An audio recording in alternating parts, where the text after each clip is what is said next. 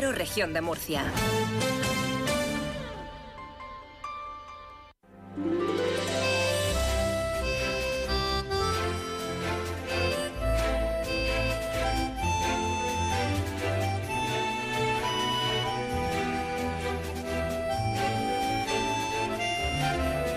En estos momentos comienza Más de Uno Región de Murcia.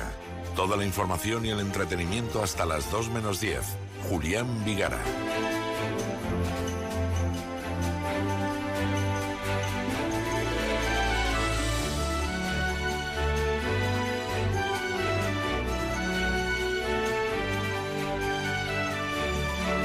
La Asociación Española dejará de contra el cáncer, dejará de hacer cribados de cáncer de mama a partir del verano. Muy buenas tardes. Destacamos esa noticia por la importancia y porque realmente afecta a muchas mujeres que a partir del próximo verano, no, de este verano, sí, será salud quien asuma esa responsabilidad por completo, la realización de esas pruebas para que la Asociación Española contra el Cáncer pues se limite eh, a desarrollar actividades de prevención, de concienciación, además de acompañamiento y pacientes y sus familiares. Entró en detalles en tan solo un instante. Vamos a hablar también con Manuel Molina Bois, con el doctor y presidente de la Asociación Española contra el Cáncer en la región de Murcia. Enseguida eh, entramos en detalles, pero si me lo permiten, si me permiten la licencia, eh, a todas las personas que me han felicitado por esa mención que ayer me entregaba Frecom y en especial mi agradecimiento a todas esas que se alegraron especialmente de ello, que para mí es muy, mucho, mucho más satisfactorio, ¿verdad? Eh, Te felicito, pero te alegras. Ah, es que es distinto. Entonces este premio es mío, eh, yo el último, perdón, de Sol, sí, de María Luisa Lucas, que hace el espacio construyendo, y de un servidor, que lo tenemos que partir a tres. Es de metacrilato, metacrilato. Mm, hay un, trocito para cada uno, ¿eh? luego hacemos una porción. Bueno, la verdad es que no- uno no está muy acostumbrado ¿no? a recibir estos premios por, por la labor, mm, pero que de vez en cuando, como profesional, em, te digan, oye, que está bien lo que estás haciendo, que cantas fenomenal, ¿eh? Eso es que vamos ya, te viene arriba la autoestima, sube, sube la autoestima. Pues nada, muy agradecido, como decíamos, muy poco acostumbrado que sea el músculo de la construcción el que haya decidido esa mención y en cambio, pues esto, eh, lo que pasa siempre, ¿no? Dice, en casa de eh, cuchara, no, en casa de herrero, cuchara de palo. El colectivo nuestro al que pertenecemos no sabe ni que existo. Es curioso, ¿eh? Es curioso. Bueno, y después de mirarnos un poquito al ombligo, creo que es suficiente. Basta ya, basta, Julián, se acabó. Pero tenía que hacer este agradecimiento a los que han confiado en mí desde Frecom para decidir y tomar esa decisión. Es que estoy tan feliz. Es tan bonito el premio. Jo, me ha encantado. Qué bien lo pasamos ayer, Sol.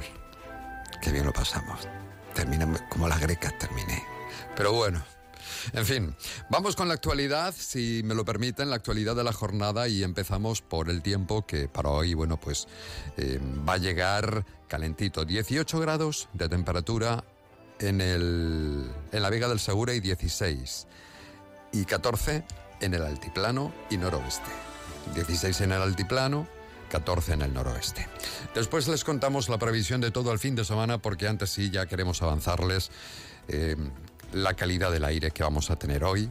La calidad, cuidado, eh, mm, es, mm, bueno, depende de donde nos escuche. Por ejemplo, en Murcia es regular, en el campo de Cartagena razonablemente buena, en Molina de Segura desfavorable, Alcantarilla y Caravaca también razonablemente buena. Vamos con la noticia destacada. Lo decía al principio, la Consejería de Salud ha decidido aprovechar el verano para asumir por completo lo que es el cribado de cáncer de mama, que en algunas áreas sanitarias aún realiza la, Asociación Española contra el Cáncer. Ese departamento, el departamento que dirige el señor Pe- Pedreño, el consejero de salud, pues eh, va a echar mano de conciertos con compañías privadas para poder garantizar la continuidad de ese programa de pruebas preventivas. Claro, esas pruebas hay que hacerlas, que sea uno u otro. Pues ese es el, el, tema. Esta asociación lleva 30 años, la Asociación Española contra el Cáncer, prestando ese servicio que a partir del verano, insistimos, va a dejar de llevar a cabo esa asociación. Por tanto, a partir de esa fecha, se limitará a realizar la asociación actividades de prevención contra el cáncer, a impulsar iniciativas de concienciación, también realizarán tareas de acompañamiento a pacientes y sus familiares durante todo el proceso de curación de esa enfermedad. Enseguida va a estar con nosotros, pero vamos a escuchar a Molina Boix, que es el presidente de la Asociación Española contra el Cáncer. La asociación en principio nació para subsanar deficiencias que tuviera el sistema público de salud. Conforme se han ido eh, integrando en este sistema eh, sanitario eh, nacional y regional, pues hemos ido dejándolo. se entiende por unos y por otros no, porque se parece que estemos dejando de hacer cosas que llevamos varios años intentando esto trasladarlo a, a, todos los voluntarios asociados.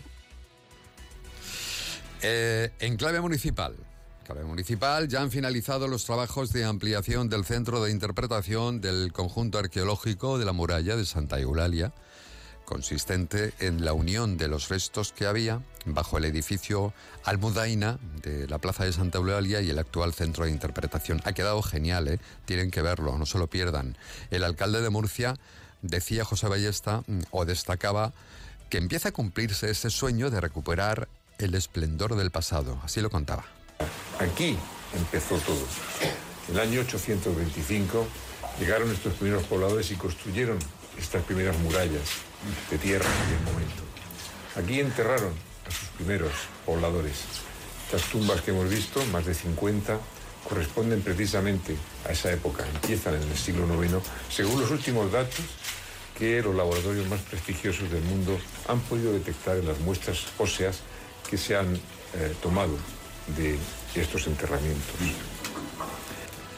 Hemos visto arquitectos que son los antecesores de los actuales arquitectos, ingenieros, que han desarrollado esta magna obra, que hemos visto y sentido lo que es la historia de un pueblo que han reproducido para nosotros arqueólogas, restauradoras, historiadoras, catedráticas, profesoras, bueno, el alcalde ha destacado, como han escuchado, que hoy empieza a cumplirse ese sueño que, plantearon hace algunos años, el hecho de poder recuperar el esplendor ¿no? del, del pasado para poder pasear entre la muralla, la antemuralla de Murcia, de rendir veneración y tributo, como decía el alcalde, a los primeros murcianos en ese lugar donde fueron enterrados. Estamos a viernes 2 de febrero de 2024. Llego con poquitas ganas de cantar.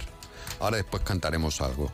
Lo que pasa es que he buscado hoy una canción con letras extranjeras para no tener que hacer nada más que los coros, ¿vale? De cualquier forma, antes decimos que hace unos días, eh, aquí lo comentamos también, fue el cumpleaños de Luis del Olmo. Creo que acaba de cumplir 87 años. Él fue el creador de la radio de las mañanas. Él, exclusivamente. Y lo que hay ahora es todo invención precisamente de él. En el año 1985, el periodista Pablo Lizcano le hacía una entrevista en su espacio televisivo Autorretrato y vamos a escuchar un minutito de ese momento, año 1985.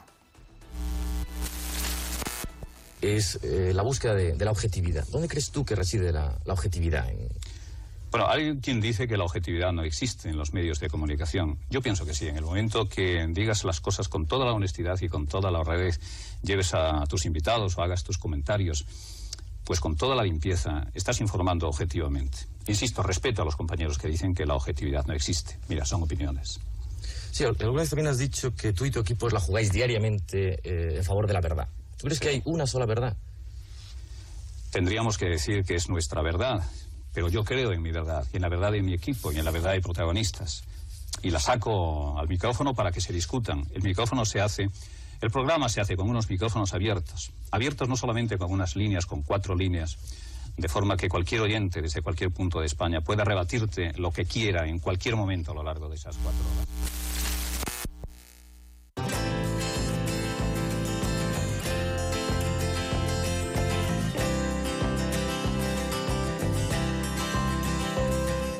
Vamos con la previsión del tiempo para la jornada del viernes. Ya estamos, ya estamos el fin de semana. Madre mía, todos los días son lunes o viernes. Y para el fin de semana que nos cuenta desde la Agencia Estatal de Meteorología, Luz Cepeda. ¿Qué tal, Luz? Muy buenas tardes. Buenas tardes. Ambiente soleado por la tarde en la región de Murcia. El cielo poco nuboso despejado. La máxima de 18 grados en Murcia, Cieza y Molina de Segura. Mañana sábado por la mañana intervalos de nubes bajas darán lugar a brumas y nieblas en el campo de Gibraltar.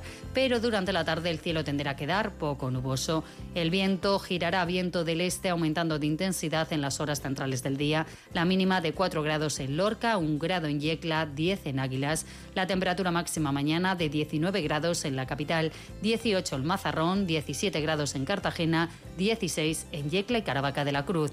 El domingo, tiempo estable, soleado y un ascenso de las temperaturas. El domingo superaremos los 20 grados en muchas zonas de la región de Murcia y las temperaturas continuarán en ascenso el lunes y el martes. Es una información de la Agencia Estatal de Meteorología. Pues tenemos en toda la región, toda la región excepto en Yecla, que hay 14 grados. En Murcia, Jumilla, Moratalla, Bullas, Caravaca, Cejín y, Calapar y Calasparra tenemos 15. Más de uno región de Murcia. Cada día de lunes a viernes de 12 y 20 a 2 menos 10.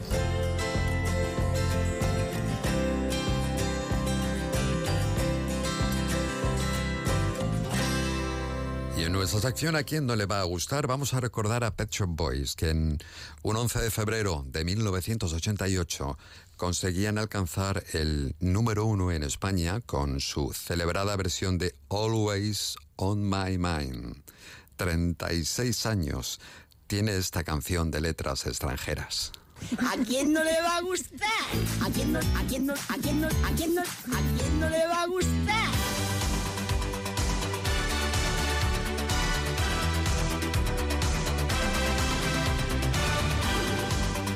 No sé si lo he leído bien o no, porque los nombres extranjeros se me dan muy mal. Esas son letras extranjeras. Mire, las letras son universales. Claro, pues extranjeras. Estas son extranjeras. Es que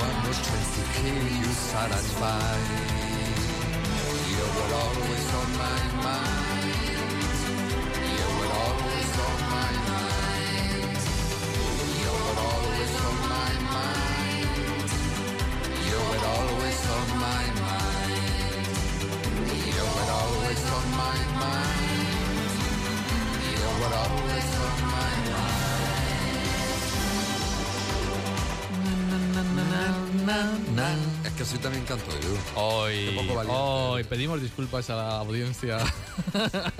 Por unos problemas técnicos. Por esto- debido a que Julián está cantando, en la calle hay mm, un grupo de gente protestando para que ese señor se calle.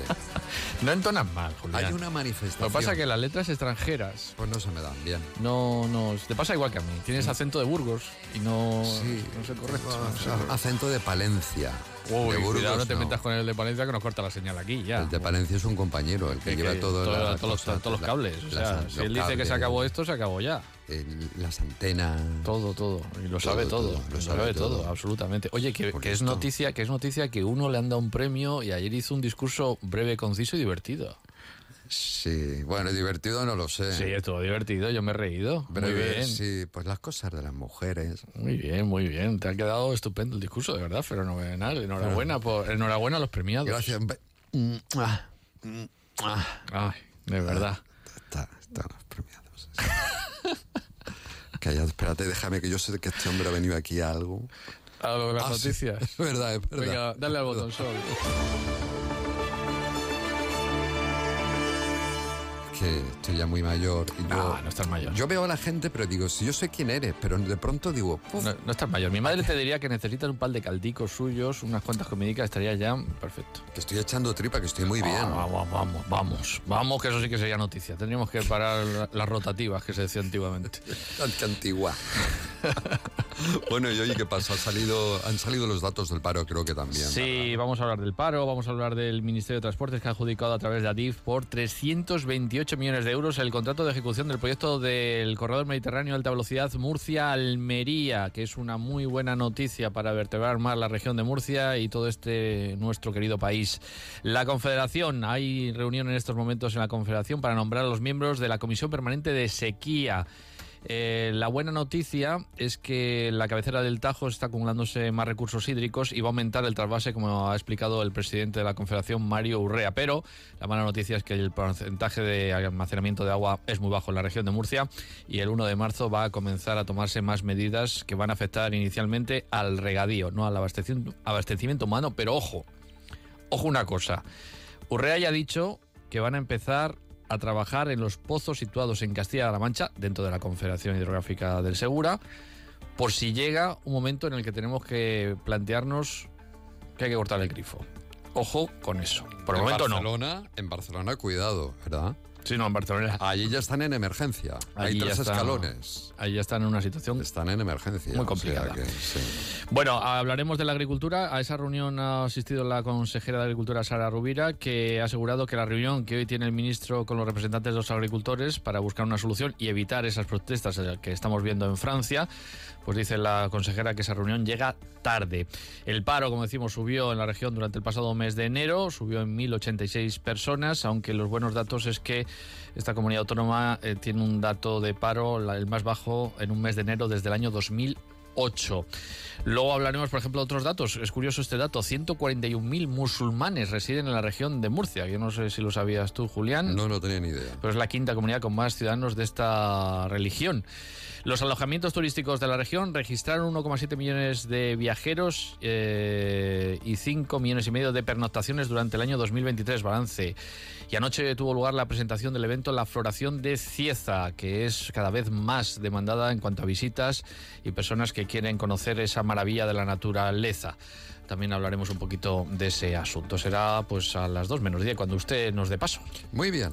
Después de sexo sentido, vamos con el... mm, La información dura, pura y dura. Sí, iba a decir tocho, pero bueno, no, no es exactamente tocho. Con la información dura y pura que está generando este día, que hoy es viernes. Que usted lo pase bien. Ángel Alonso, Verónica Martínez a las 2 menos 10. Muchas gracias. Hasta, hasta luego, luego. adiós. Más de uno. Onda Cero, región de Murcia.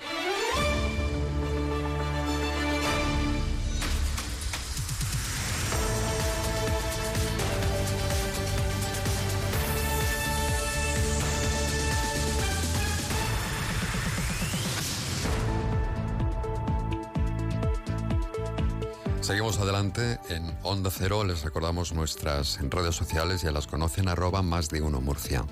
En Twitter, también en Instagram. Bueno, Uermur Ha denunciado que el Ayuntamiento de Murcia está promoviendo el fachadismo. Ahora les explicamos qué es eso del fachadismo.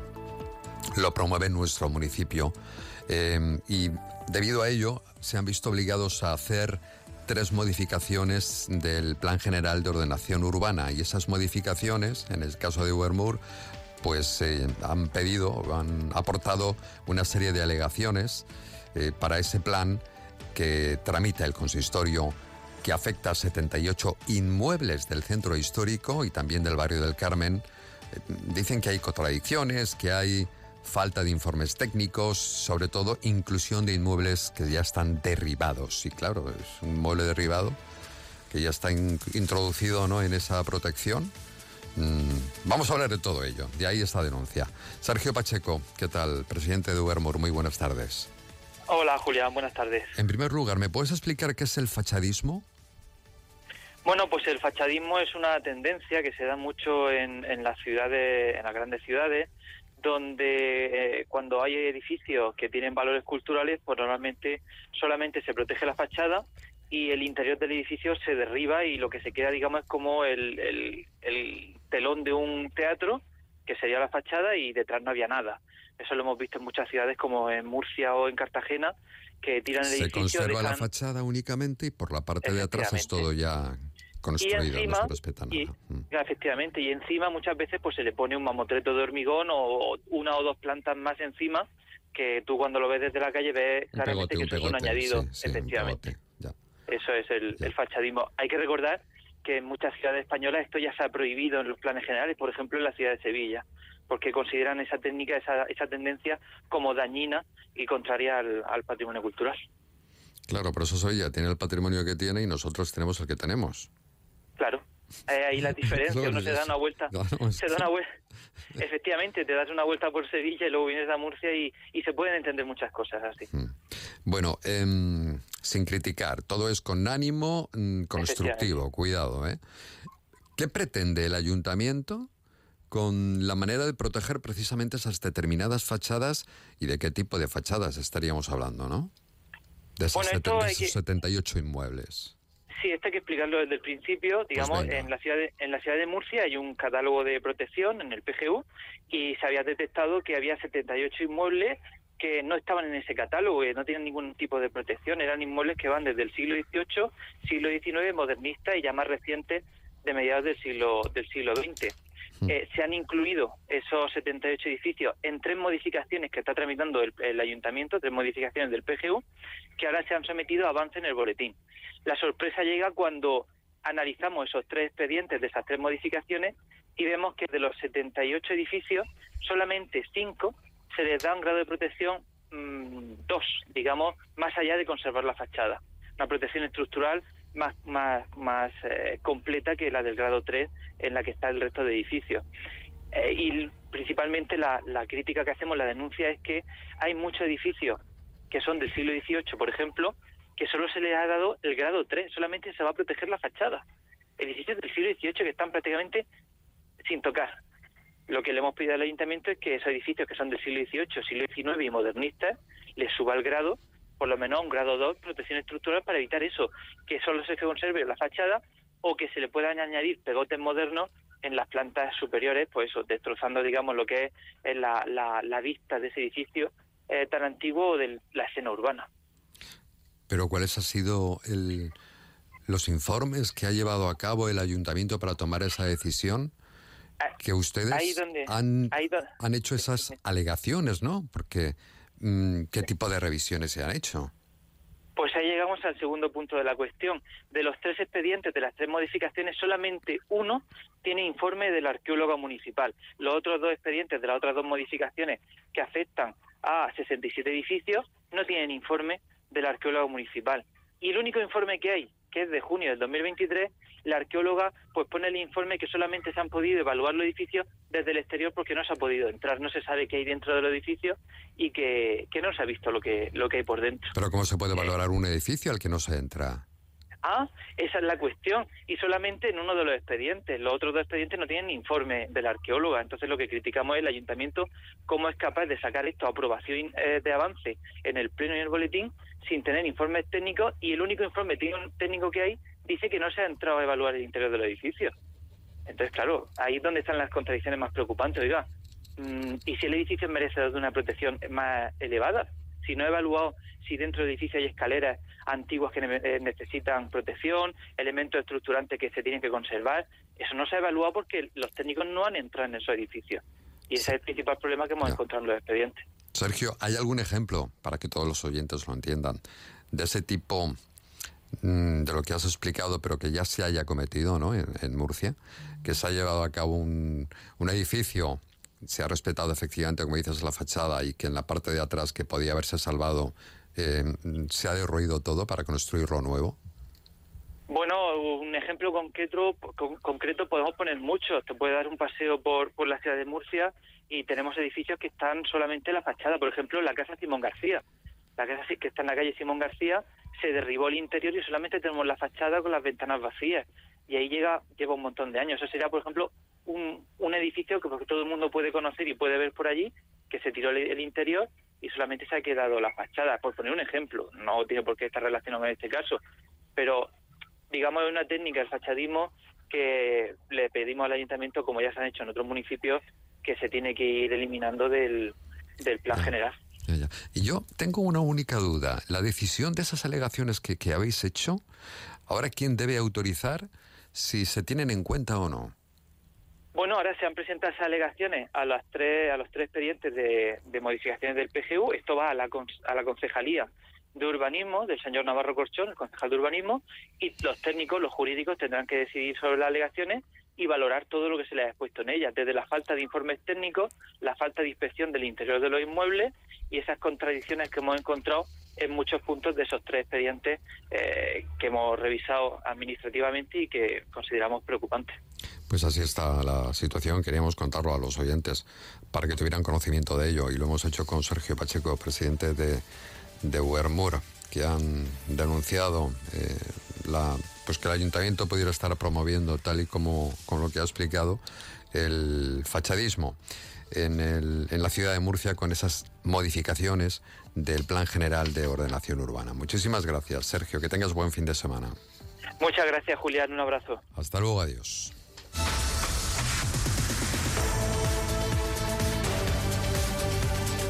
Escúchalo también por internet en ondacero.es.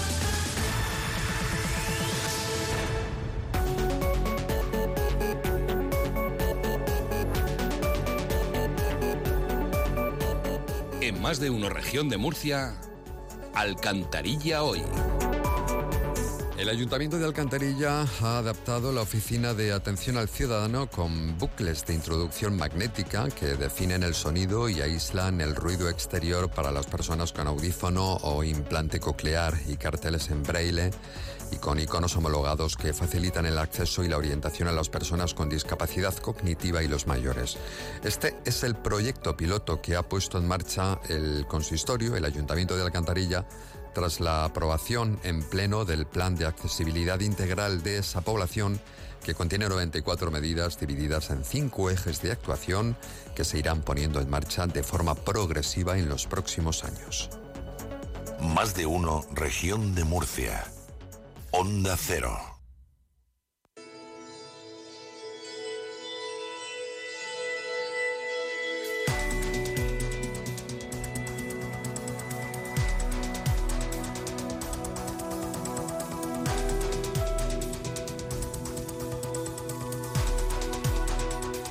La Consejería de Salud ha sido el titular con el que hemos abierto este espacio de radio Más de Uno Murcia va a aprovechar el verano para asumir por completo el cribado de cáncer de mama que en algunas áreas sanitarias eh, aún está realizando la Asociación Española contra el Cáncer. Y queremos hablar de este asunto con su presidente, con el presidente de la Asociación Española contra el Cáncer, doctor Manuel Bolina Boix. Muy buenas tardes. Hola Julián, buenas tardes. Gracias por atendernos. ¿Cómo va? Bien, hoy estamos celebrando el acto del Día Mundial del Cáncer. ¿No es el 4? El día 4 sí, ah, pero por, problemas así operativos y de imagen, pues lo hemos trasladado a la calle hoy pues para darle visibilidad, porque los fines de semana ya se sabe y nada, pues estamos eh, trabajando como voluntarios en esta asociación pues para visibilizar esta enfermedad que tanto afecta a pacientes como a familiares.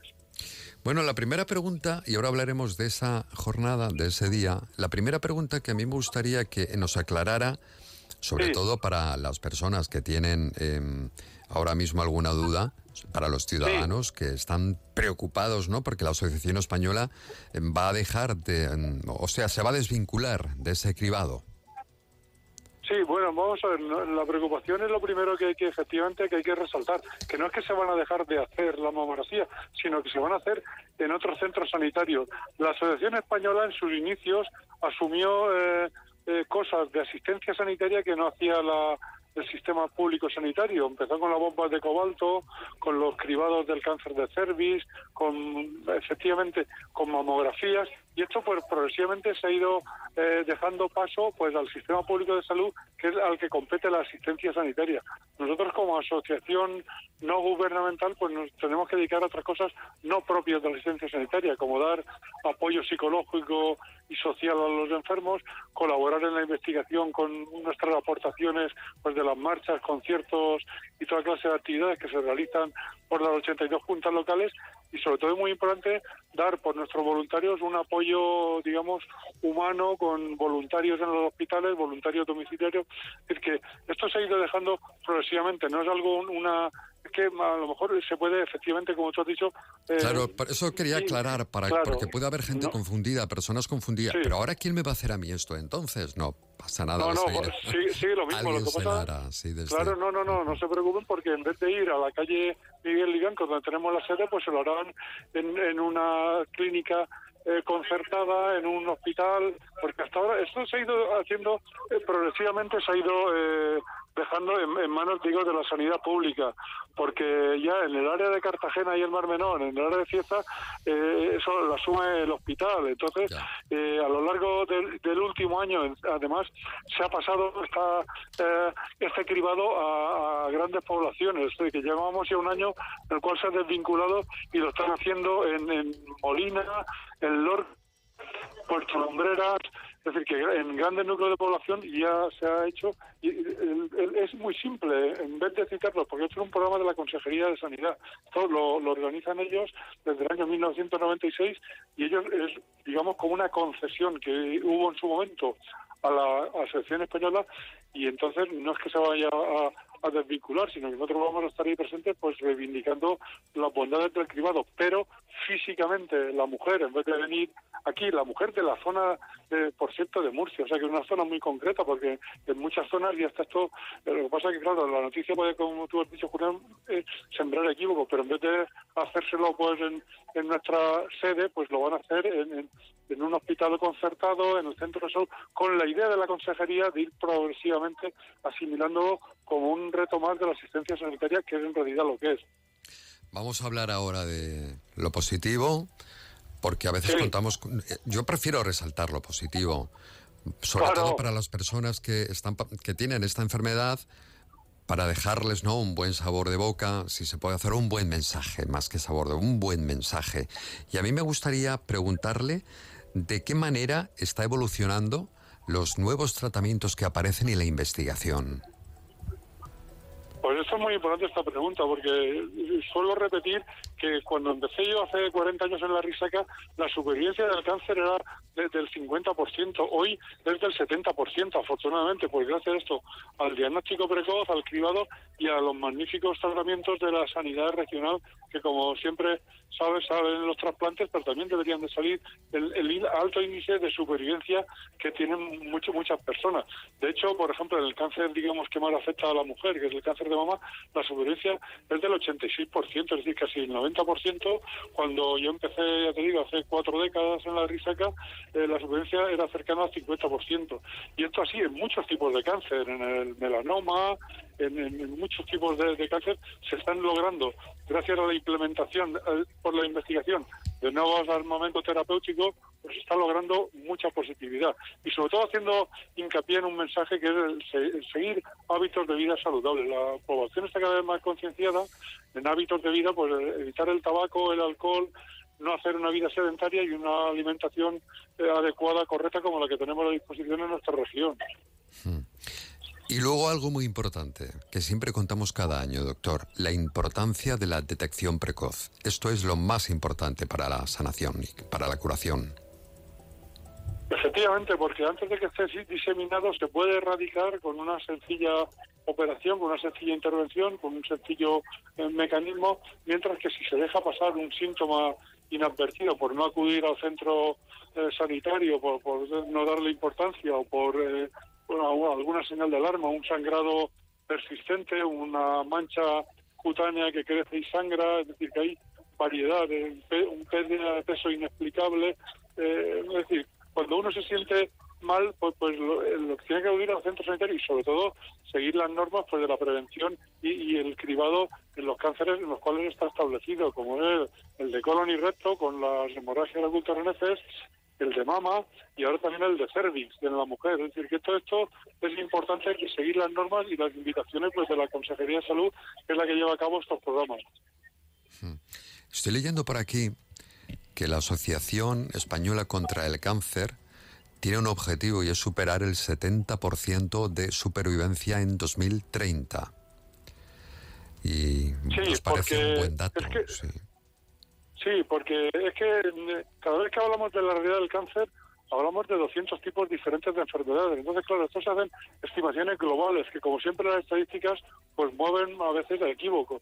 70% de esos 200 tipos de cáncer, porque hay cánceres, además, en los cuales insiste la asociación y en los cuales tenemos que insistir como sociedad y como sistema sanitario, que tienen una subvencia muy baja. Muy baja, como puede ser el pulmón, el esófago, el, el, páncreas, y en eso es que insistir en la investigación. Pero de manera global, cuando hace unos años también, en esas décadas que yo te digo, que la subvencia era casi de la mitad, pues que se llegue al 70% es lo, lo, lo correcto. Y un 40% además de, esas estadísticas de cáncer se podían evitar con esos consejos de vida saludables que yo te he enumerado. Tabaco, alcohol, eh, dieta y ejercicio físico son la clave de una buena prevención de una gran mayoría de cánceres. Pues que nos quedamos con ese mensaje. Muchísimas gracias también por esa aclaración del principio. Eh, doctor Manuel Molina Boix, le admiramos mucho. Un abrazo. Muchas gracias, Julián. A vosotros por darme oportunidad de dar este mensaje a la población y que no se alarme porque va a seguir lo mismo. Lo que pasa que, insisto y me repito, cambia físicamente el lugar donde se realiza la mamografía. No es que se van a dejar de hacer, sino que se van a dejar de hacer en esa sede y se van a hacer en otros centros sanitarios. ¿Vale? De acuerdo. Ese es el mensaje que queríamos lanzar. Gracias, doctor. Hasta luego. Hasta luego. Muchas gracias. Vamos con el deporte.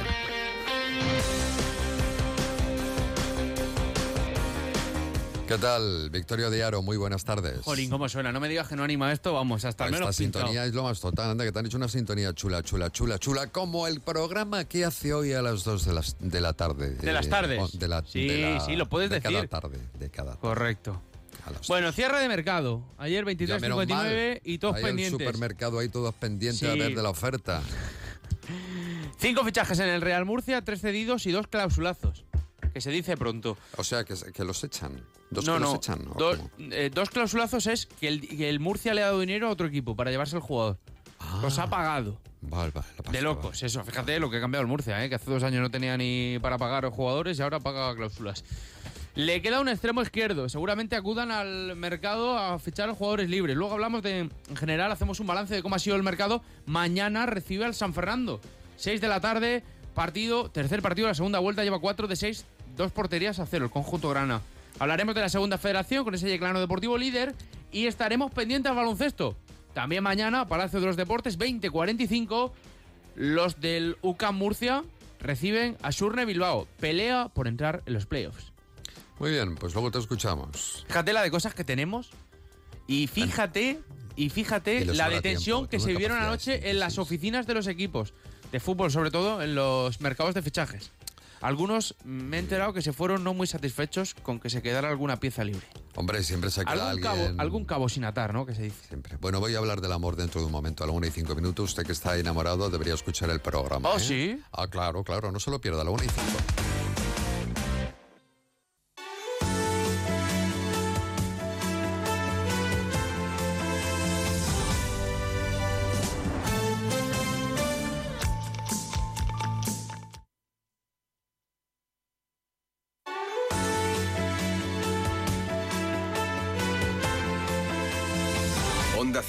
De Murcia.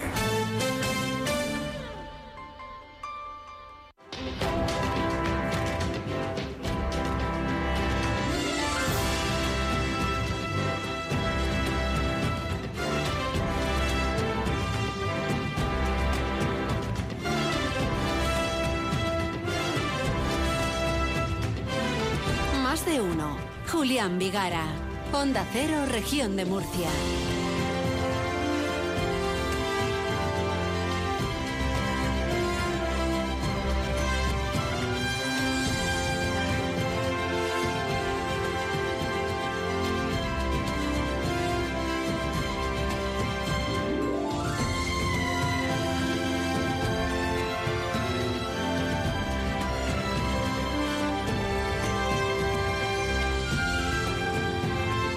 Enseguida vamos a hablar del amor. Quiero dar la bienvenida a nuestro colaborador, experto en cine y en todo lo que le eche.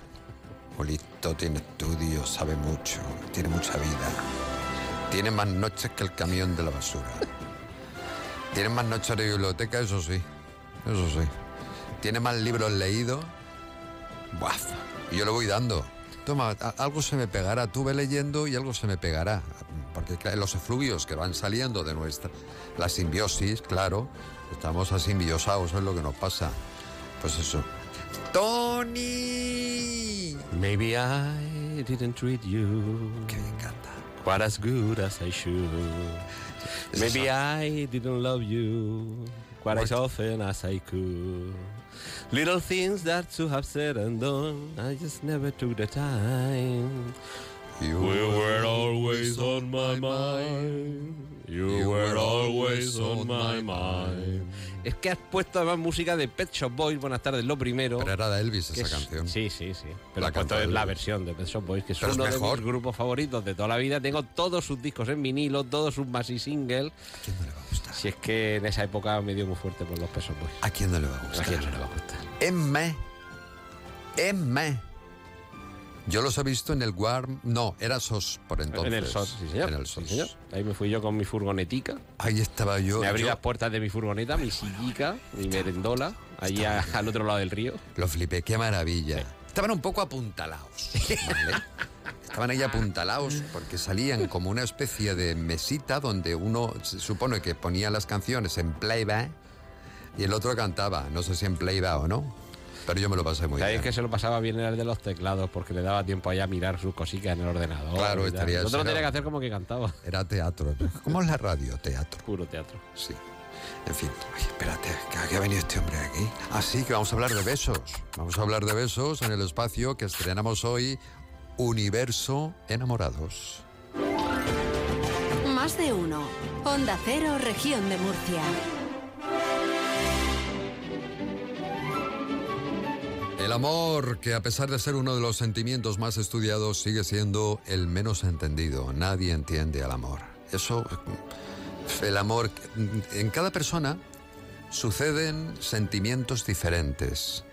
Eso sí, si está enamorado no firme ningún contrato ni nada de eso, porque no está en su capacidad sus, de, ¿verdad? Como se dice, Es- cuando Una- uno está enamorado, Un, un trastorno mental transitorio. eso, está en ese tipo de trastorno mental y no puede hacer ningún tipo de negocio, ¿no? ¿no? Porque no. No es igual que cuando uno se toma un vermut, no puede hacer un negocio luego a los cinco minutos, ¿no? Porque se viene arriba, claro. ¿Qué es el amor?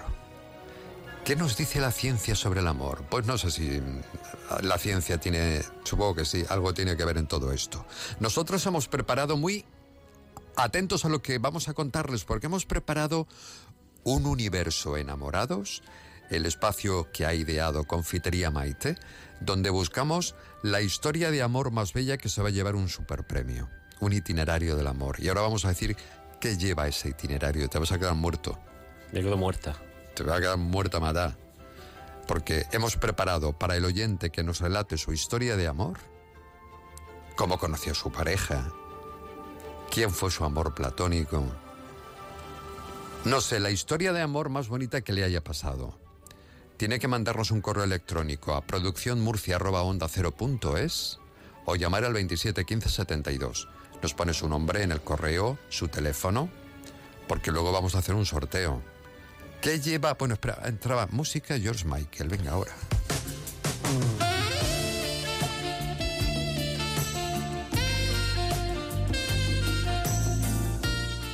Claro, me- claro, el, el guion, yo, si me paso el guion, me pone música. Yo está- tengo aquí una persona escribiéndome los guiones toda la santa mañana Y no te lo has leído. y no me lo he leído. Pero me imagino que hablaréis de la definición del amor que da, por ejemplo, Julio Iglesias en la canción homónima. Que dice que el amor no son solo palabras que se dicen al azar por un momento y sin pensar. Son esas otras cosas que se sienten sin hablar, al sonreír, al abrazar.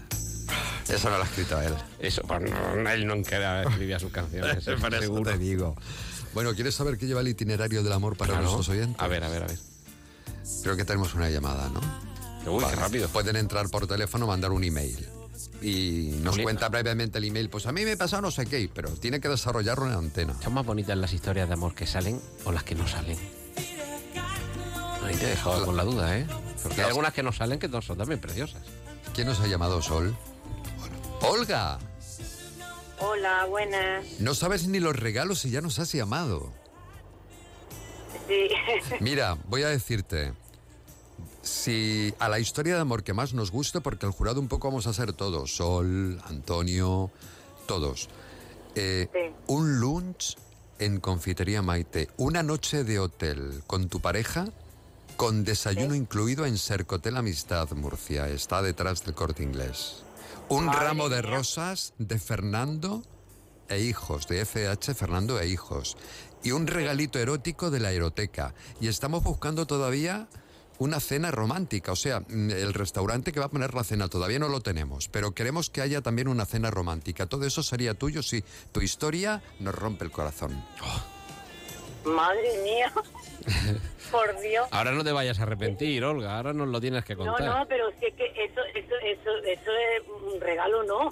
Que es un detallazo, pero bueno. Eso es un grandes. regalazo. Claro, estaba yo el otro día barriendo mi casa. No, estaba fregando mi casa. Te digo cómo se me ocurrió, eh, Olga. Te digo, estaba yo fregando mi casa. ta, ta, ta, ta, ta, y de pronto ya me quedé en la isla, no me podía mover. Sí, me quedé ahí como engan- claro, encerrado en la isla. y digo, puedes pasar! no podía pasar. Y entonces digo, pues voy a pensar. Y mi cabeza, que no para quieta, digo, y si hacemos un regalo así estupendo para enamorados, qué bonito, ¿no?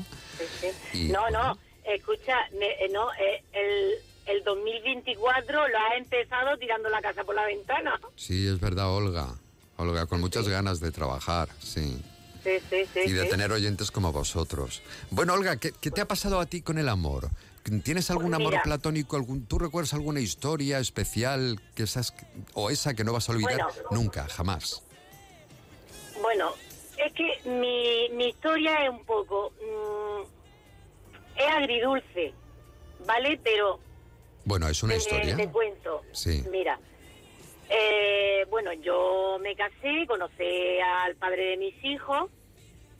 eh, y bueno, lo conocí con 15 años y yo después no he conocido, no he conocido, no conocí a otro hombre.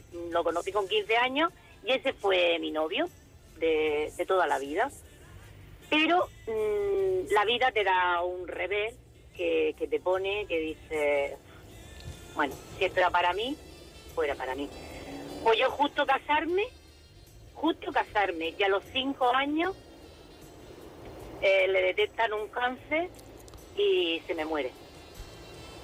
Y me quedé, y me quedé con mis dos hijos, mis dos mellizos, que son los que tengo.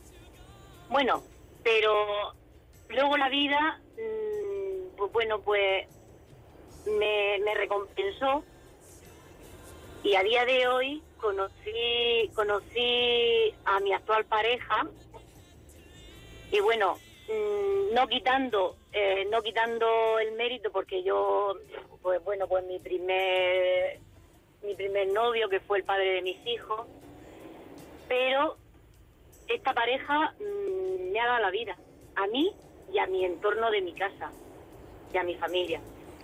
Pues es una historia y, muy bonita. y ese amor lo conocí, pues, una tarde de esas que sales con las amigas y sale Esas tardes de amigas son muy peligrosas. Sí, sí, esas cenas. sales a cenar y en ese grupo, que íbamos seis o siete personas, iba él.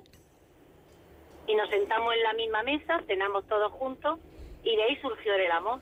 Ah, qué bonito. Oye, me ha gustado mucho la historia. Sí, a día de hoy. y a día de hoy, por eso te digo que, que mi, mi amor ha sido mi historia un poco agridulce. Porque donde, donde yo no veía ya, mm, porque tenía mi amor, que era mi marido, el padre de mis hijos, la verdad que este, este, este hombre, mm, bueno, mi pareja, no ha dado al entorno familiar, no ha dado mucha vida. Me alegro mucho. Oye, Olga, eh, vamos a escuchar a lo largo de los próximos días más llamadas y la más bonita se llevará ese premio, ese itinerario del amor. Muchísima suerte. Ahora te coge nuestra compañera el teléfono y tu nombre, ¿vale? Muchísimas gracias. Por si te que tenemos que llamar día. para decirte, oye, el itinerario es para ti, para tu pareja. Para los niños no, para vosotros dos. No, para los niños no. para los niños no. Deja a los niños un Sí. beso, Olga. Muchas gracias a usted y buen día. Hasta luego. Ay, que me gusta muy mucho esta canción que sonaba así.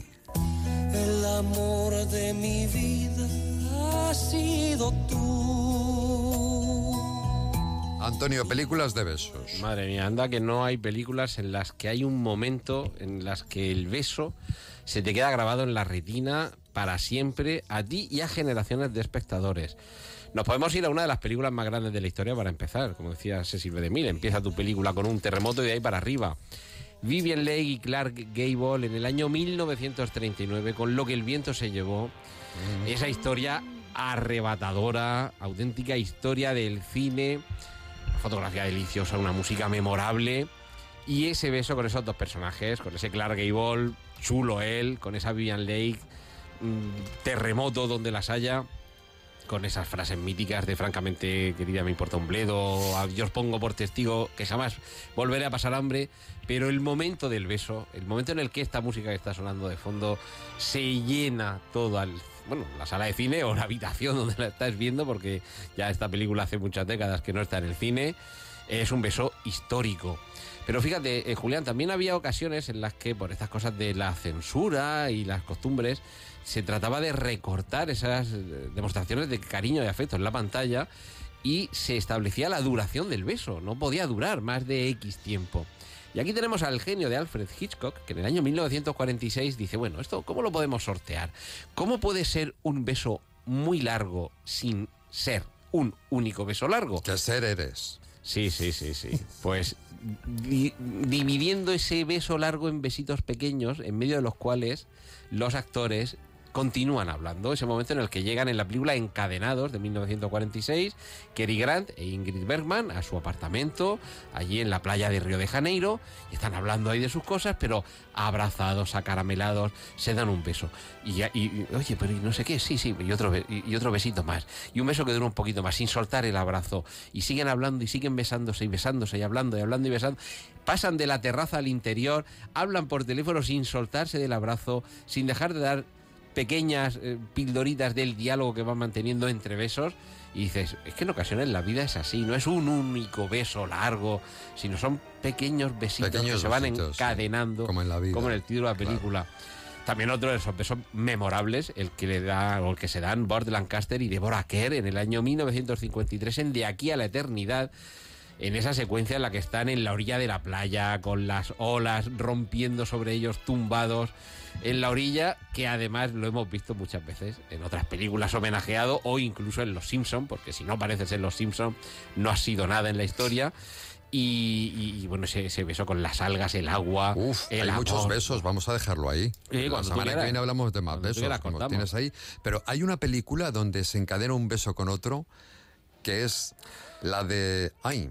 Se me ha olvidado. Cinema Paradiso. Cinema Paradiso, Donde al final. muestran todos el- los besos que donde la resuelve. que- había ido Exacto. recortando. Esa, esa mm, parte concreta de la película es muy bonita ¿verdad? La, la película es una preciosidad. La pero película ese entera, momento, la banda sonora, todo, todo, ese, todo. ese momento es emocionante. Muy mágico, es verdad. Vamos, ¿qué tenemos que hacer, Sol? Publici- ah, publicidad. Bueno, que lo recuerdo a los oyentes, que es muy importante. Que nos manden un email con su número de teléfono y con... Sí, con, esa historia de amor. Una cosa muy breve porque luego la va a desarrollar en antena, ¿no? Con el nombre, con el teléfono y ya nos ponemos en contacto para participar a ese itinerario del amor que está con una noche de hotel, de Cercotel Murcia. También participa la Eroteca, que va a regalar algo de erotismo, no sé si un juguete, no sé si eh, un ramo de rosas de FH. Y por supuesto un lunch, un lunch maravilloso para mediodía de Confitería Maite.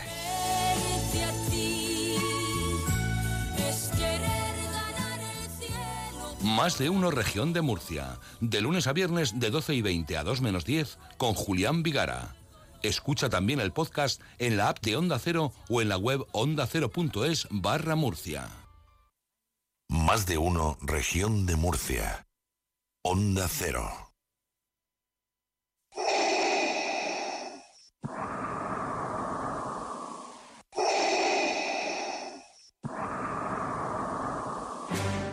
En Onda Cero región de Murcia, pantalla cero.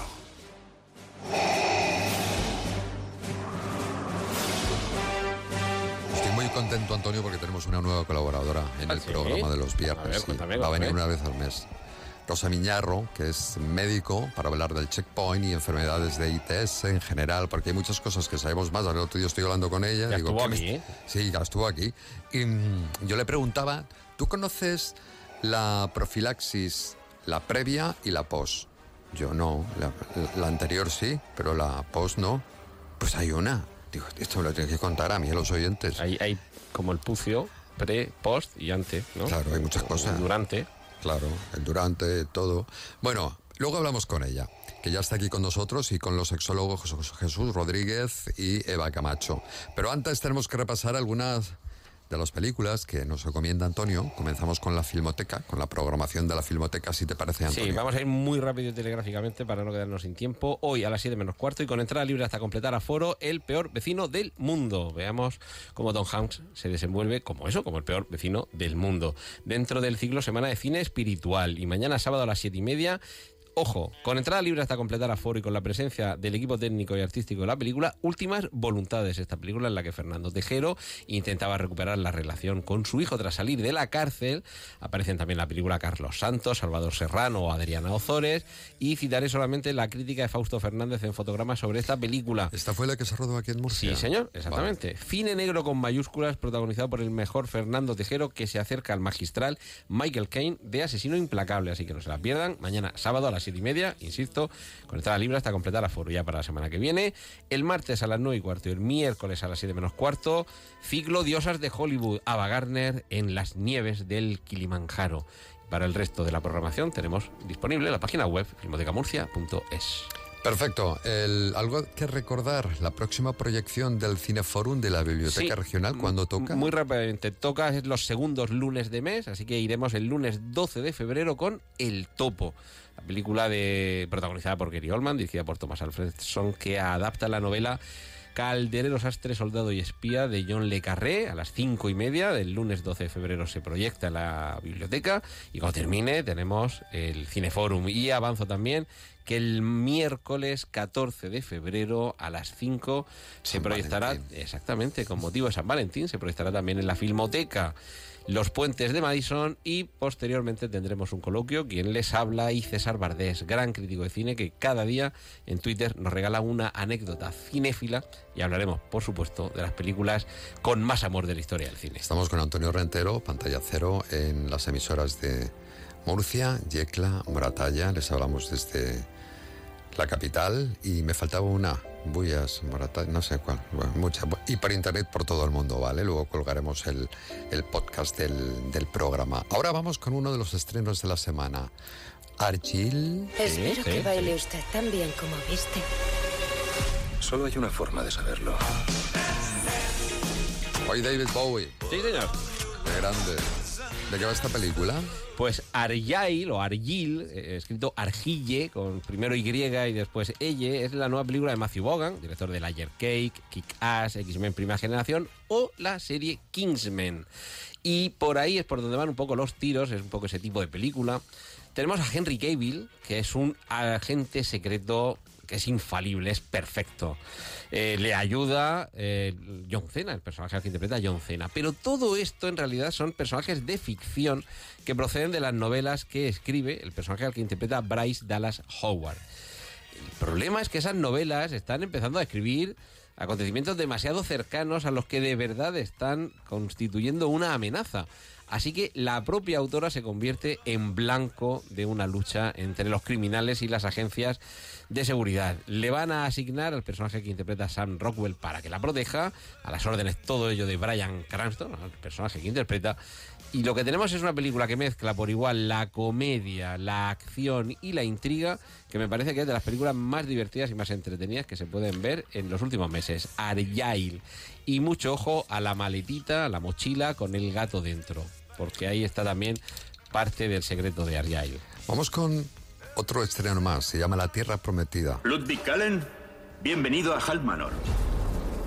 ¿Quiere cultivar el páramo? Quiero crear el primer asentamiento del rey. Está haciendo un trabajo magnífico. Esto empieza a cobrar vida. El páramo es la creación de Dios en todo su esplendor. ¿Por qué castrar a una bestia salvaje que quiere ser libre? Dios puso al hombre en la tierra para crear la civilización.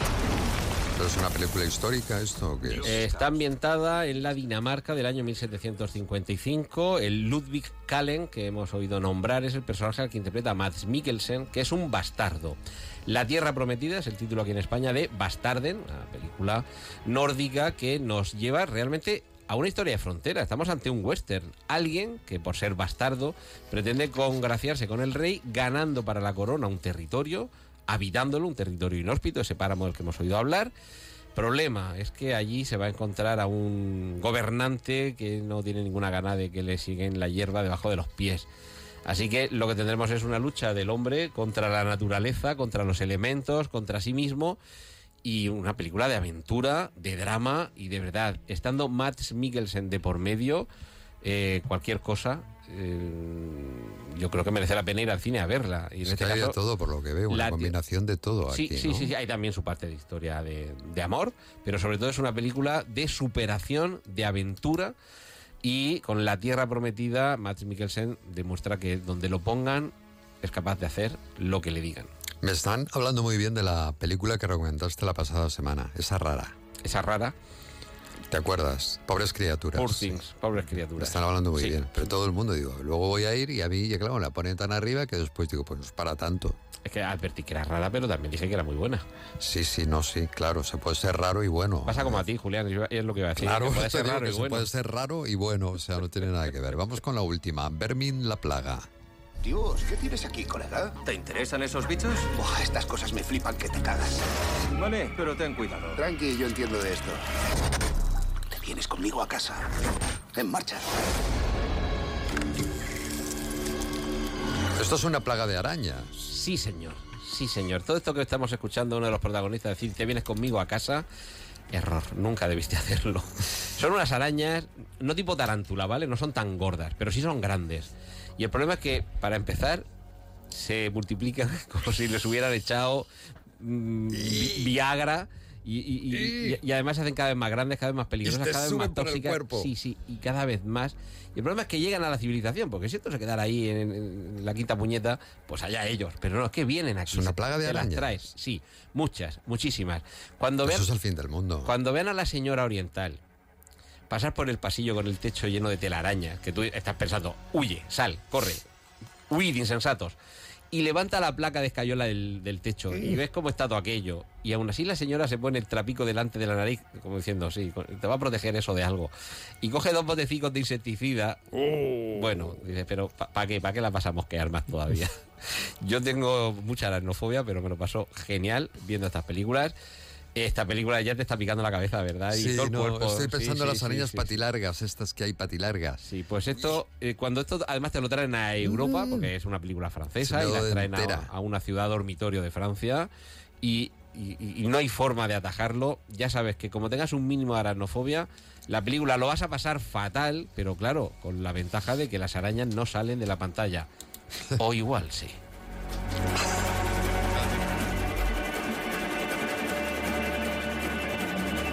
Ese remate, o igual sí.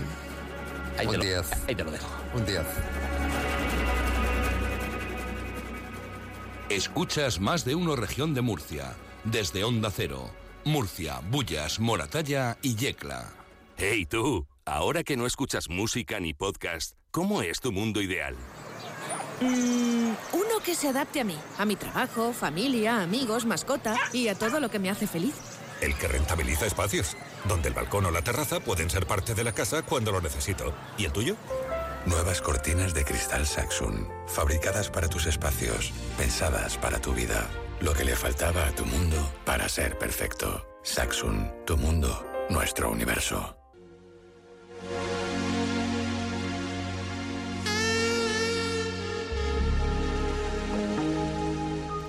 Vamos a hablar de la profilaxis previa, como habíamos anunciado, la profilaxis previa a la exposición. Eh, vamos a explicarles qué es exactamente la previa y la pos, porque yo desconocía que existía una pos.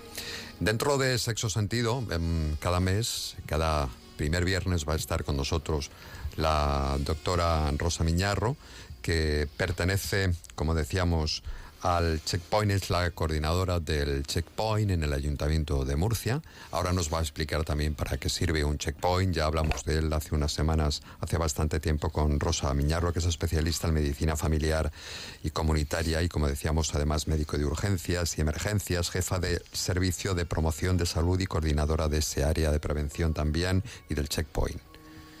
Mm, Tu tarjeta es muy grande, Rosa. decir, demasiado. Muy grande, muy grande. Rosa. Dice, hace unas semanas estuve aquí. Un año. ¿Hace un año? Que pronto pasa el tiempo, Dios mío. Bueno, Jesús. Julián, buenas tardes. Es muy importante tener también el punto de un médico, de un especialista, ¿verdad? Para hablar sobre medicina, en este sí, caso. la salud sexual es una rama sanitaria y muchas veces se olvida. Y bueno, pues está bien recordarlo, ¿no? que muchas veces en el mundo de la sexología pues se tiende mucho al juego, al no sé. ¿Mm? A perder el control. a Es una rama sanitaria y es la salud sexual es parte integral de la salud del, del ser humano y muchas veces síntoma de otras cositas que se detectan gracias a la sexualidad. Inf- infecciones que se han multiplicado últimamente, ¿no? Han aumentado. Pero, ¿qué explicación hay, Rosa? Bueno, eh, ahí en- casi que entramos ahora mismo como en la PrEP directamente, me, ha- me has llevado, ¿no? Llevado yo, ¿no? Sí, porque eh, dicen, bueno, es que la introducción de la profilaxis preexposición al VIH hace que se le pierda el miedo, hay como hay una frase, le ha perdido el miedo a las ITS y entonces como no estamos usando el preservativo, están aumentando las ITS. Bueno, hay, hay pero Esa puede ser la explicación, ¿verdad? Se pierde el miedo, está controlado todo eso, Mm. por lo tanto, pues, pues venga. Pero no lo vamos a decir así, porque entonces estamos eh, demonizando un poco la PrEP cuando no, tampoco hay que demonizarla. Es decir, eh, las ITS están en aumento, eh, mm, se asocia a, los a las personas que toman la PrEP, pero ya esa- las personas que toman la PrEP ya es un colectivo con ITS altas. Entonces, también se han hecho estudios que dicen, bueno, tampoco hay un aumento en ese grupo. Eh, dejan de usar el preservativo, hay un aumento de las ITS, y bueno, es cierto que hay un aumento. Varios motivos pueden haber, pero no solamente el uso de la PrEP. Vale, esa es la anterior que habría que tomarla antes de mantener una relación. Sí, la profilaxis preexposición es Pero una- todos los días o antes de mm, No. o el día que vas a tener una relación, porque claro, es que mm, la profilaxis tú preexposición puedes suponer que puedes tener una relación. ¿Hay que tomarla unas horas antes o no? Claro, a ver, voy a explicar Claro, porque que a aquí- veces es, mm, es- mm, La no te profila- esperaba, no te esperaba. Espérate tres horas. la profilaxis preexposición tiene indicación de tomarla de forma continua. Ah, todos los diaria, días. Vale. diaria. Hay otra pauta que es a demanda que no la tenemos aprobada por las, eh, en- aquí. O sea, que es eh, Diaria. diaria. Todos los días nos tomamos una, una pastilla eh, para a las personas que están en riesgo de poder infectarse de VIH, pues eh, eliminamos ese riesgo. Bien, eso por un lado. Y me hablabas que existe también la post. Ujú. ¿Y la post cuándo se utiliza y quién puede utilizarla? La preposición tiene unas indicaciones para determinadas personas. Por ejemplo, el no uso del preservativo o el uso mm, intermitente, ¿vale? La posexposición es para las personas que usan el preservativo en un momento determinado, eh, no toman la pre obviamente, y se rompe ese preservativo. Se rompe el condón y dices, ostras, pues es que yo no conozco el estado zoológico de esta persona, eh, no sé si eh, esta o este, no lo tengo claro. Pues ¿qué hago? Pues vamos a la puerta de urgencias y hay una medicación que sea durante 28 días con la valoración del riesgo que te hace en la puerta de urgencias el médico que te vea y se te inicia ese tratamiento. Ya, ¿y te protege? ¿Si has, si has cogido alguna enfermedad de transmisión? VIH. VIH. Posexposición al VIH. Vale, mm. pues eh, está Eva Camacho que acaba de llegar, que es sexóloga de la erótica. Hola Eva, ya conoces a la doctora. Buenas tardes. ¿Qué tal, bueno, chicos? Estamos hablando de todo esto. si tenéis que hacer alguna pregunta. No, yo quería aportar que ha, ha, dicho muy bien que hay muchos factores por los que un hombre no se pone un preservativo, por ejemplo, y uno de ellos, si viene a colación de salud sexual, tiene que ver con el miedo a perder la erección. En muchos hombres el hecho de ponerse un preservativo es un momento clave que les hace perder la erección por diferentes motivos, la mayoría de ellos psicógenos, y muchos hombres el hecho de no ponerse un preservativo muchas veces es por eso. Me lo voy a poner y se va a bajar. Entonces hay estudios a lo largo de eso, todo en África, que te dicen, ah, ¿por qué el SIDA? Pues a veces es eso, miedo a perder la erección, otras veces es... Entonces hay factores de todo tipo que hace que un hombre eh, prefiera correr ese riesgo. Y la pregunta que quería hacerles es cómo está a día de hoy el tema de la píldora del día después. ¿Cómo se puede en Murcia esta píldora del día después, si usar otro preservativo, si se han mantenido relaciones? ¿Es cosa del checkpoint? ¿Habría que ir a urgencias directamente en farmacia? La píldora del día después eh, se, suministra en farmacia. Se está ahora mismo en farmacia. Pero estamos hablando no de, enfermedad de transmisión sexual, sino te refieres a. Embarazo. Sí, si se rompe el preservativo, igual que puede haber una enfermedad, puede haber un, embarazo no deseado. Sí, eh, se, se, da en la farmacia, vas a la farmacia y la, y la solicitas. Hmm. Yo quería también hacer una aportación. Pues venga, aporta. Estás a tiempo. Gracias. Pues eh, bueno, a los oyentes y oyentas, decirles que por muy buen chico que parezca, por muy buena chica que parezca, eh, por mucho que te quieras llevar por la pasión, eh, el riesgo siempre está. Y cualquier persona, sea de mejor familia o peor familia, puede estar contagiado, incluso no saberlo.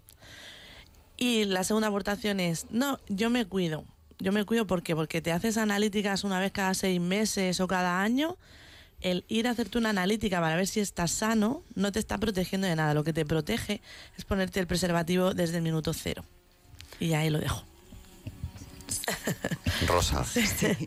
Ay, nuestra doctora. Muy bien, Eva.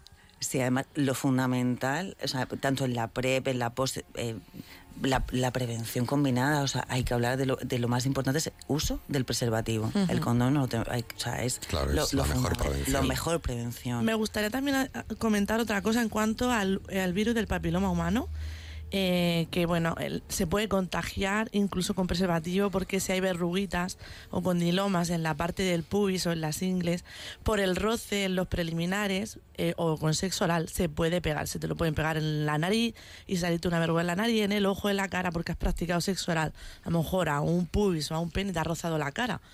Entonces es muy importante eh, que nos vacunemos ¿vale? Porque yo aquí estoy canalizando a todo el mundo, pero es que esto es la realidad de hoy día y hay un porcentaje... Pero puede vacunarse todo el mundo, porque creo que, a ver, la vacuna gratuita es hasta una determinada edad. Ahora nos lo explica la Exacto, esa es la que quería comentar, que eh, para niñas hasta creo que 14 o 16 años es gratuita, pero para otras personas que tienen una sexualidad más abierta o más liberal o como quieras llamarla, eh, pues están teniendo precaución con el preservativo, pero se pueden contagiar el papiloma eh, sin el preservativo. Y existen vacunas que te las pueden recetar tu ginecólogo o tu urólogo y son tres dosis, si no tengo mal, no estoy mal informada, que valen unos 180 euros cada dosis y te toca pagarla. Cada dosis 180 euros. Y son tres, sí. sí 120 O 120, no sé el precio, pero vamos, ciento y pico.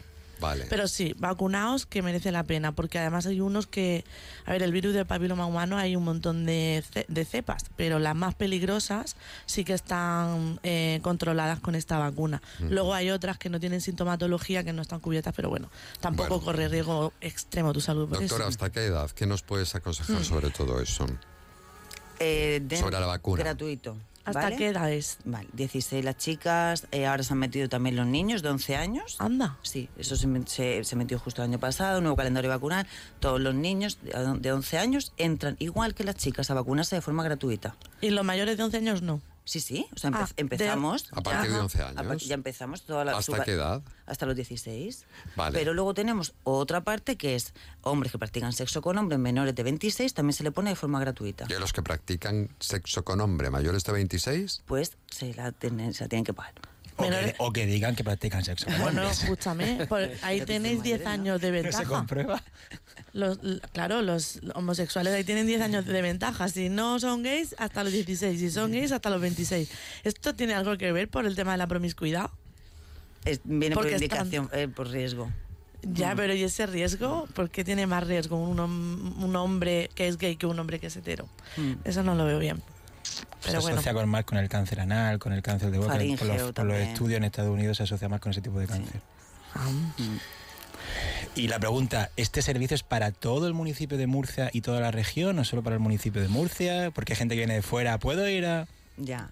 Gran Eh, pregunta. Sí, gran pregunta. Porque eh, nació municipal. Claro. Es, además tú lo ves, y es eh, municentro de, de ITS, es eh, municipal. Pero no le podemos poner puertas al campo.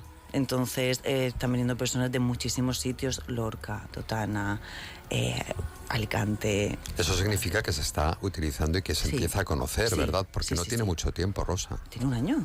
Tiene un año. Un año. Claro. Ir gente Pero sin aquí hemos papeles, por hablado de esto ejemplo. varias También estamos atendiendo. De hecho, yo eh, mm, trabajo mucho con, con entidades sociales, eh, con Cruz Roja, eh, con Cáritas, con la Huertecica. Entonces, cualquier cosa que tengan, me avisan, me acerco, Claro, hago las CATS, por pruebas. ejemplo, también con CATS, sitio. Oblatas, APRAM, eh, vienen también al servicio. Y cuando no pueden venir, voy. De hecho, Ujú. hace nada en noviembre hicimos una unidad móvil y estuvimos tres días por, por zonas de aquí del municipio en los colectivos más vulnerables. ¿Y la gente mm, quiere saber o no? Porque a veces, "No, eh, yo, no, yo no tengo nada, yo no me atrevo. Sí, sí, sí. Sí, ¿no? Sí, además estoy súper contenta porque la mujer está empezando a tomar conciencia de su sexualidad y tomando las riendas y cada vez tengo más chicas que vienen a, al ¿qué? check. O sea, estoy súper contenta. Y no puede haber un problema de sobresaturación, porque nada, me imagino que es algo que nace mm, dedicado a un municipio de 450.000 Mm. habitantes. Si se produce, por fortuna, un efecto llamada, pero viene gente de toda la región, que la población es el triple, y además incluso vienen de provincias limítrofes, pues si te asignan recursos para atender una población de Mm. 450.000 habitantes y te llega gente de un espectro potencial de 2 millones, pues corréis el riesgo de, de no poder ofrecer un servicio, ¿no? Esto lo único que nos, nos dice es, oye, estamos teniendo esto eh, y cada Hay que crear más, cada ayuntamiento que empiece a crear el vamos a suyo. movernos, exacto. Pero también, mm, de cualquier forma, uno acude a su médico y esta ayuda también la va a tener, ¿verdad? Sí, sí. Pero vosotros vais más, vais más allá, me parece, ¿no? Eh, mm, Tú ves a tu médico de familia, tú... sí. el- el- y a lo me- mejor la persona que va le da un poco de vergüenza plantearle una determinada situación. Sí, le da vergüenza plantearlo. Al final es el médico de tu madre, de la tía, de la prima. Luego el médico de familia tiene poquito tiempo entre pacientes, tienen muchísima carga también. Nosotros dedicamos pues sus 20 minutos por paciente, están, nos cuentan, eh, dejamos un ratito de silencio. En ese ratito te sacan cualquier cosa que Sois le más preocupa. especialistas, ¿no? claro, Conocéis claro, mejor es, este es tema. eso, trabajamos salud sexual, entonces... Claro, sí, es más no hacer- personalizado. claro, más sí. personalizado. Sí, eso rara vez un paciente consulta con su médico de atención primaria un problema de salud Mm. sexual. Rara vez. Bueno, yo ya que he metido miedo a todo el mundo con el tema del sexo, eh, decir que existen unas barreras de látex que es un cuadradito que se pone en los genitales para poder hacer sexo oral y en este caso yo siempre recomiendo poner un poquito de lubricante en la zona genital, luego la barrera de látex y sobre la barrera de látex puedes poner eh, lubricante otra vez o nata o nocilla, lo que quieras, para practicar sexo oral con buen sabor y con seguridad. Pero no, no sirve el film transparente del supermercado, ¿no? No, porque se puede romper. Pero también podemos construir estas barreras. Bueno, en la aeroteca se venden, incluso hay barreras de látex con sabores. Y que no va a vender la aeroteca. Pero podéis construirlo, ¿vale? Si estáis en casa y tenéis una emergencia, cogéis un preservativo, le cortáis la punta y luego lo cortáis a lo largo y ahí lo extendéis y tenéis ahí una superficie de látex que es más seguro que el film de la cocina. Nos tenemos que marchar. Hemos puesto ahí aquí una barrera, ahora nos ponen otra para separar eh, la información sexual con la información regional que nos cuentan en tan solo un momento. La doctora Rosa Miñarro va a estar con nosotros, responsable del Checkpoint, dentro de un mes, el primer mes de. primer viernes de cada mes, exacto. Así que, Antonio Rentero, muchas gracias. A ti, Julián. Jesús Rodríguez, de SEMU y Eva Camacho. Buen fin de semana y buen sexo, chicos. Adiós a todos, buen fin de semana.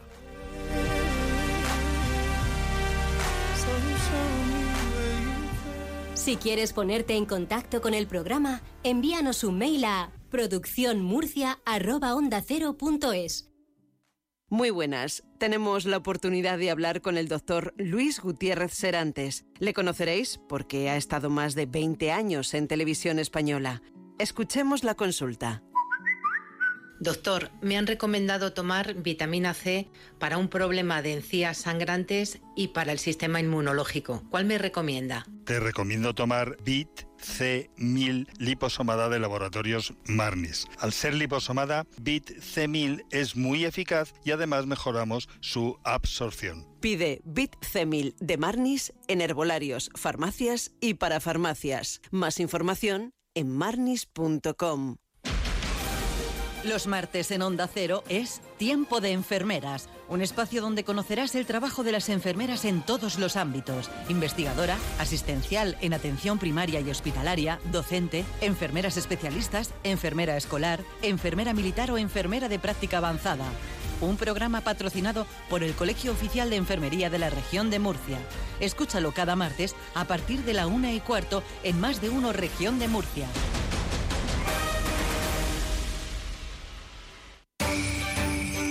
El domingo 4 de febrero vuelve el Zacatín, el primer gran mercadillo artesanal de la región de Murcia. Bullas revive un verdadero mercadillo medieval, donde se forjará el hierro al fuego. Habrá exhibiciones de cetrería, atracciones infantiles, manualidades, animación de calle, de 9 a 2 de la tarde en el entorno de la Plaza Vieja y del Castillo. El Zacatín cumple 30 años desde 1994. Seguimos creciendo. Concejalía de Turismo, Ayuntamiento de Bullas. Busca en la web onda0.es barra Murcia los podcasts de más de uno región de Murcia.